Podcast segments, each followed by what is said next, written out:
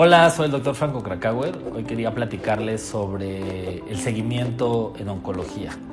Ya que tuvimos un diagnóstico y un tratamiento inicial de algún tipo de cáncer en especial, vamos a empezar una fase de seguimiento.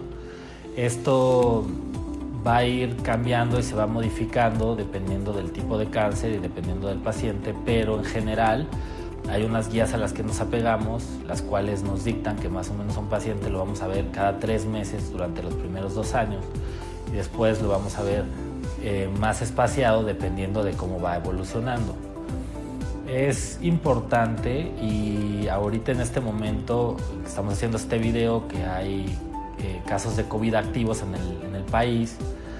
He visto que muchos pacientes han abandonado su, su seguimiento y eso es muy grave porque aparentemente vamos con el oncólogo y muchas veces bueno es que no nos hizo nada, nada más me pidió un ultrasonido o solo le entregué un papá Nicolau o algo, o prácticamente solo me vio y me citó otra vez.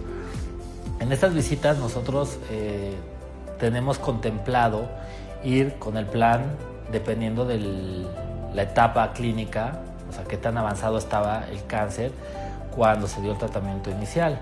Entonces, si nosotros descuidamos esto y de repente ya llegamos, si nos dieron cita en tres meses y ahora va a ser en seis meses cuando vamos, entonces perdemos oportunidad de detectar una recurrencia, que es que regrese el cáncer a tiempo, que nos podría ayudar a ser potencialmente más curable que otra. Entonces, apéguense a su seguimiento.